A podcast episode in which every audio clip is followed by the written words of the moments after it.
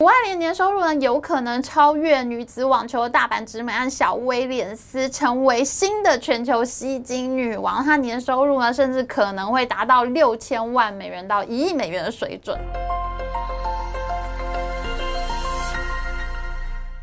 大家好，我是 Amy。北京冬奥果不其然呢，再度引发了各种的政治纠纷，包括韩国和德国呢，都因为有选手被判失格而质疑这次主办方的主场优势是不是太明显了一点呢？那在台湾的部分呢，台湾的竞速滑冰选手黄玉婷呢，在赛前因为曾经穿过中国队服拍摄影片而引发了轩然大波。黄玉婷本人的比赛呢，最后是以倒数的名次告终，而她本人也宣布会在这一次北京冬奥结束之后退休。可是，在台湾之外呢，一个十八岁的混血美女呢，成为了北京冬奥这次的焦点，一度引发了两个超级大国美国和中国之间的口水大战。她就是在美国加州出生的女子，就是滑雪运动员艾琳·库古艾琳。她这次呢是代表中国出赛，以中国国籍拿下了北京冬奥的金牌。谷爱凌今年才十八岁，可是呢，一般人眼里看来，她却是开外挂一般的存在。她的外表美丽，而且因为她中美混血，所以她中文、英文都可以流畅的表达。而且她现在还是顶级体育明星经纪公司 IMG 的签约 model。谷爱凌的学业表现也非常惊人，她一年就完成了高中学业，十六岁的时候呢就跳级成为了美国名校史丹佛大学的学生，而且呢她还曾经获得美国高中毕业生总统学者计划的提名。她从十二三岁起呢就已经是全美顶尖的滑雪运动员了，从十五岁开始呢她就是女子自由式滑雪大跳台、坡面障碍技巧还有 U 型场地三项项目的顶尖滑雪运动员。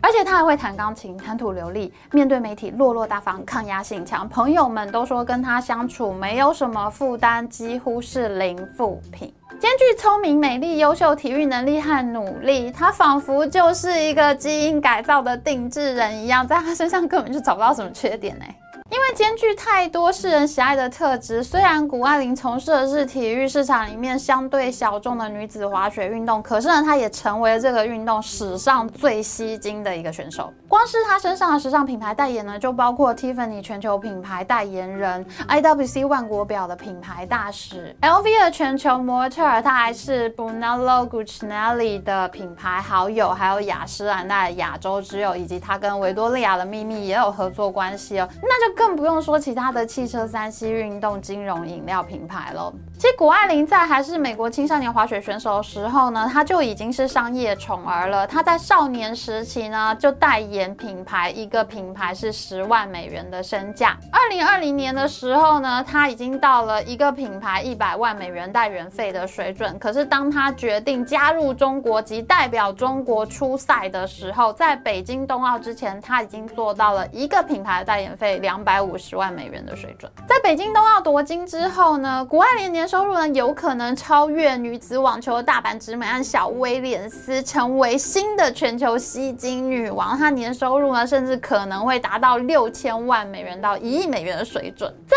以山寨见长的中国市场上面呢，谷爱凌的名字被不知道哪里来的人在几十个领域都注册了商标和品牌，而中国市场上面一只叫做远望谷的公司股票也莫名其妙。暴涨，因为呢，这家公司的名字里面有一个“股”字，那它的全名“远望股”呢，听起来就很像是远远望着谷爱凌。结果这家公司呢，就莫名其妙连续两天都被买到涨停，最后连这间公司都不得不站出来发声明澄清，本公司与谷爱凌并无合作，投资需谨慎，请审慎对待相关传闻。谷爱凌拿下金牌以后呢，中国媒体呢是大肆的庆祝，外交部发言人华春莹呢也在推特上赞扬此事。可是呢，美国民众呢看到这件事情呢，却有不同的反应。有许多美国乡民呢，就认为他们母女俩呢一路都拿美国赞助商的支持，是靠美国的资源培养壮大，可是却以中国籍出赛，这就让许多美国乡民不能接受。在推特上有很多人呢，都在谷爱凌的名字旁边标记了 “traitor” 叛徒的字样，这渐渐的也提高了谷爱凌的媒体讨论度。很多人都看到了谷爱凌的相关讨论，但是比较少人注意。到他转机背后的推手，也就是他的妈妈古燕。目前大家只知道谷爱凌的爸爸是美国人，却没有人知道他父亲的真实身份。他的父亲呢，身份成谜，而他的妈妈谷燕呢，是谷爱凌从小到大的生活重心，同时是他的滑雪运动教练，也是一开始协助他成名的主要经纪人。可是如果深究下去，大家就会发现，他的妈妈呢，绝对不是一个单纯的运动明星星妈这么简单。谷燕自己本人的背景呢，是相当不简单的。胡燕毕业于中国北京大学，到美国留学之后呢，就留在华尔街工作。在美国留学的期间呢，他兼差做滑雪教练，也因此两岁的谷爱凌呢，就接触到了滑雪运动。有本叫做《中国科技讯息》的杂志呢，在一九九八年刊出了这样的一篇文章：从华尔街到中国，古燕和他的风险投资事业。那在这篇报道里面呢，就说古燕曾是北京大学人工合成牛胰岛素的专家沈彤教授的学生，二十二岁赴美留学，获奥本大学全额奖学金，取得生物学硕士，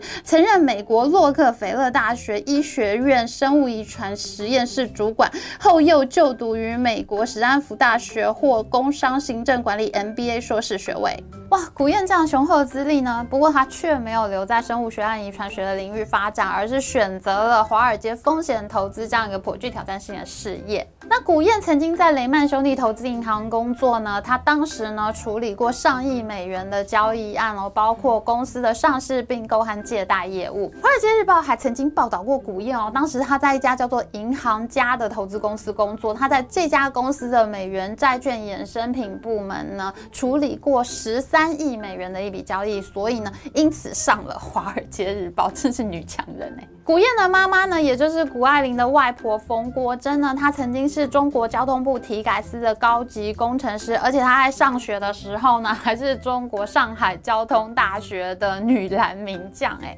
古燕的父亲呢，也就是谷爱凌的外公古正光呢，他曾经是中国住房与城乡建设部的首席电气工程师，哎，而且他也擅长足球、滑雪、游泳、滑冰，哇，他们家真的是家世很显赫，哎。更引起广泛关注的一个事件呢，则是 Google 创办期的前五号元老级员工，毕业于哈佛大学的 Ray Sidney 呢，他自己呢本人在脸书贴出了一张他和谷爱凌小时候的合照，那个时候谷爱凌还是一个小女孩，而且呢这个贴文还被谷爱凌妈妈谷燕给暗赞了，所以呢各界就误会了他就是谷爱凌的亲生父亲，因为事情实在闹得太大，搞到他自己呢本人不得不出面辟谣，他说呢他。他自己是在谷爱凌出生之后才认识古燕的，那他和古燕的确交往过几年，那这个讯息也透露出呢，古燕所交往的美国人呢，的确也都是来头不小的社会精英哦。而谷爱凌这个开外挂级别的超优秀女儿呢，更像是古燕精心设计培养出来的 DNA 实验室产物。古燕在择偶交往的过程当中呢，特别挑选了基因非常优秀的美国社会精英生下女儿。而当这个女儿谷爱凌在竞赛场上有了优秀的表现之后呢，古燕的商业资历和人脉雄厚背景呢，更能够。帮助他这个女儿在挑选合作品牌和经纪公司上面呢，更具竞争优势。最后，古燕更在谷爱凌呢从美国青少年选手转籍中国选手的这个过程当中呢，经过精密的包装计算，在携带自己父母在中国政府里面雄厚的党政关系呢，取得了极大化的利益。古燕收集到美国社会最精英的基因，然后在贵族学校和优越环境里面培养出来她这个漂亮宝贝女儿。最终呢，她再到了全球现在经济。成长率最高的经济大国里面卖国籍发大财。古燕的精心计算呢，可以说在谷爱凌这个年轻女子运动员的身上呢，获得了最完美的实践结果。过去在中国呢，包括像姚明这一类的高收入体育选手呢，都要和中国的体育管理部门呢签署一份运动员商业代言管理的合约。那这份合约里面呢，就会规定这一些选手，你的高额收入里面必须要有一部分上缴给中国政府。那姚明上。缴的这个比例呢，一度传说是占了他高额收入的一半以上，这么多哎。那谷爱凌在选择自己成为中国籍的选手之后呢，她会不会成为中国体育大外宣的门面？还有她会不会被签订这一类的合约呢？她出卖了国籍之后呢，她要负担多少的国民义务呢？这也是目前在谷爱凌身上呢可以观察的一大看点。谷爱凌卖国籍发大财、大发利市呢，可是另外一个放弃美国籍转而入籍中国，代表中国出赛的女子花式滑冰选手朱毅呢，下场则是颇为凄惨。朱毅的父亲呢，是目前中国重点扶植留美的学者朱松纯。那朱松纯现在呢，正在帮助中国政府开展 AI 人工智慧科技。朱毅转机之后呢，在这次北京冬奥里面呢，第一次团体赛登场比赛之后呢，就不断的摔倒失误，到最后他真是坐在场上痛苦。那中国网民呢，看到朱毅不但没赢比赛，还坐在场上痛哭呢，马上就铺天盖地的攻击霸凌他，最后搞到中国网络管理部门呢，不得不出来洗地，封锁了相关的批评，不可以批评朱毅。接下来呢，朱毅在个人赛的短曲初赛中呢，也很快遭到淘汰，没有办法进入决赛。如果说出卖美国籍得金牌，让谷爱凌赚到宝呢，那一样出卖美国籍却惨败的朱毅呢，则是被。被骂到哭，两边不是人，凄惨收场。相对于谷爱凌和朱毅呢，这一次在男子花式滑冰当中终结羽生结弦霸业的美国籍选手 Nathan Chen 陈维呢，他的父母亲其实也是中国人呢，可是呢，他一路就非常的坚持，他要代表培养他的美国呢，用美国籍出赛。而且呢，他也不吝于对新疆人权呢发表意见，即使遭到中国小粉红的猛烈攻击呢，他也无所畏惧。成为了这个选择呢，在现在的世界里面，是否还能持续成为世人所崇敬的价值呢？这在全球体育选手不断向中国市场出卖自己的国籍的时刻呢，还是一个后续非常值得观察的重点哦。谷爱凌代表中国夺金之后呢，在中国是名利双收。可是根据美国财政部的缴税记录呢，没有任何证据可以显示他已经放弃了美国籍。谷爱凌自己曾经在微博上面说呢，他获得了美国高中生的总统学者计划的提名。可是呢，这个奖学金的申请资格只开放给美国公民或者是永久居民。那当别人质疑他现在美国国籍的状态到底是什么的时候呢，谷爱凌总是讲一些模棱两可。的话，譬如说，他会说，没有人能够否定我是美国人，也没有人能够否定我是中国人。或者呢，他会这样说，他说，我在美国的时候我是美国人，在中国的时候我就是中国人。他一直都在用一些暧昧的语言来回避质疑。事实上，谷爱凌是在二零一九年六月的时候才宣布取得了中国籍。可是当年的一月，她参加世界杯的时候呢，还是以美国籍的身份代表美国队拿下金牌。